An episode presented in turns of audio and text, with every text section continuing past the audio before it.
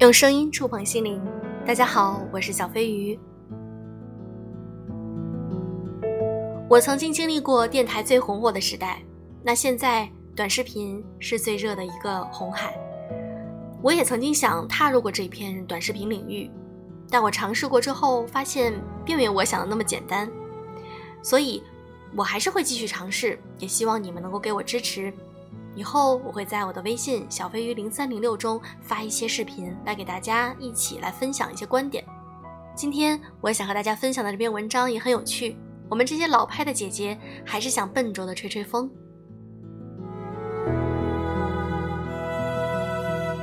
近日，无论参加什么样的聚会，姐姐们最后都会将话题转成这样的一个方向。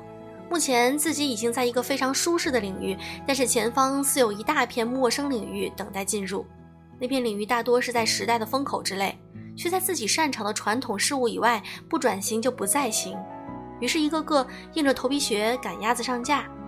一个在传统媒体做了很多年的知名姐姐说：“单位现在要求每个人都要做点风口上的宣发。”自己在端庄的长枪短炮镜头前待了半辈子。突然面对一个短视频的手机破镜头，竟然无所适从。看小年轻们玩视频，拍个段子，信手拈来，像出了个大片儿。而自己搜罗上全部部门的资源，认认真真的拍了个东西，看起来就像在搞笑。他说：“我真是不适合做这个。”说这话的姐姐们不乏生活优渥、事业有成流派，哪怕全职太太，也有先生位高权重的，完全有资本、有能力，不再抢一碗熙熙攘攘的饭，躺在家就好。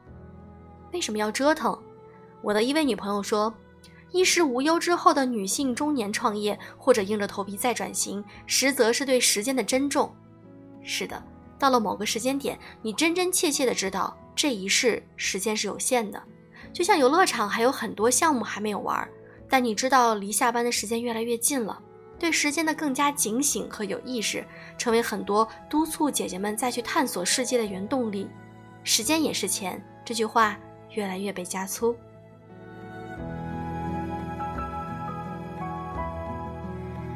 新世界一直在扑面而来，而人的矛盾却在于我们变得越来越旧派。年轻时候再浪的人，终于也懂得了，还是缓慢的、有内容的、细水长流的东西最养人。要知道，在流行的东西里混饭吃，滋味不好受。这就是为什么职场上有三十五岁魔咒。因为我们终于知道，喧闹的东西太不深刻、不体面；而在生活里摸爬滚打了大半辈子之后，从此喜欢茶，喜欢兰花，喜欢不那么功利去做些事儿，喜欢在吃干抹净之外做人留一线，却要舍掉一身皮囊去投身这潮流海海。于是，我们看见当年勾肩搭背的人群终于走散。所谓的中年危机，是你的心之向往和时代要求终于撕裂。有人说，职场上最难过的时刻，就是你辛辛苦苦做点东西出来，上头有人说，他们选了另一个人的年轻的作品，因为更符合市场。那一瞬间，你似乎听到了一点抛弃的声音。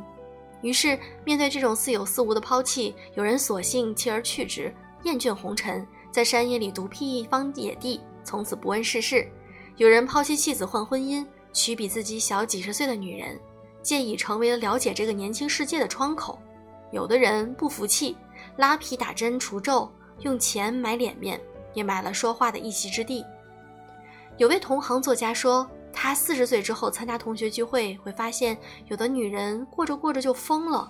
这个疯或许是外放的，神经兮兮、吵吵闹闹；又或者是内向的，靠心理医生和安眠药活着，越来越沉默。后来我明白了那风的含义，在一路岁月升级洗礼和大浪中，我们每个人都要有几关要过。男人们的好处在于，他们一直被鼓舞地站在外部世界，即便是没有成为那个弄潮儿，世间的残酷多少是见过的，不至于太脆弱。而女人过着过着就很容易掩耳盗铃，很容易把头埋在沙子里，有天不得已被推到风口里，被狂风暴雨吓到。而实际上，这场雨并非很大，让它变大的是恐惧。面对这个恐惧，我在这几年最大的心得是：别爱那么多，只要一点点。恐惧源于我们每每迎头要做些什么的时候，总是想要用一腔的赤诚将其做到完美，而实际上加入就可以。闺蜜疫情之后换了个领域再创业，每天朝九晚五，还要送儿子上学，该做饭做饭，该喝茶喝茶，直说中年创业别太鸡血，缓缓来。跑马拉松一样，我是这群人最后的一个，但我也没掉队。老派的姐姐说，说起她最近也学着做直播，没规划没期待，就是玩儿，只是觉得值得一试。三五月后，竟然有了些心得收获，发现娓娓道来的方式也并不比插科打诨之类的过时。世间总有人愿意听你说话。上周的时候，有个老读者和我连连线，说自己三十五岁未婚未育，疫情过后在找工作，颇受打击，自认为已经降低太多期待，而事实总是不尽如人意，多重打击袭来，就对自己有了一些指责，觉得自己一事无成。我的理解是要留在桌上本就很难，要保有一席之地更难。我们女性相比男人，有时候因为情感、家庭的变故，或是婚姻，或是生育，总是常常在职场进进退退的时刻。但还是有一句话：不要放弃。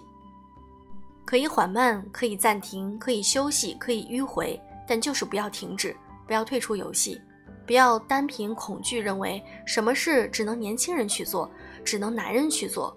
这个想法一来，就全盘皆输。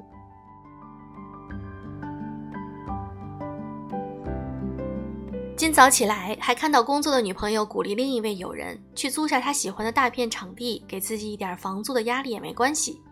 压力总是会有的，可是到了某个阶段，你会发现，就因为这一点小小的压力，你年过四十以后仍有道场、有伙伴、有激情、有理想、有自我。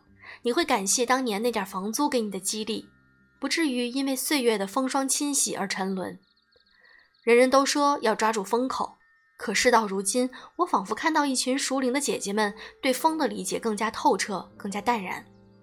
我们总是一个人鼓励另外一个，直到他立起来，于是他又去鼓励另外一个。我理解的 “girls help girls” 更多的时候发生在中年以后。相比起年轻人的奋进，我们不喊口号，不打鸡血，我们只是给失落的女朋友一些鼓励，给离婚分居的女友提供几个月的住宿。帮来不及接孩子的女朋友去跑一趟幼儿园，我们在生活里给彼此一些安慰，争取不让任何人因为生活重担退出这股春风。比起喧嚣浮躁的抓住风口，我们有了一些经验、阅历、沉淀，当然也依然有迷茫、不安加恐惧，而终于还是保有一点勇敢，站在人生的十字路口，在春风的树下吹吹风。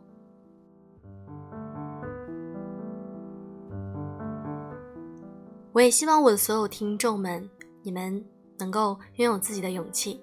好了，今天的节目就是这样，祝可爱的你早安，晚安。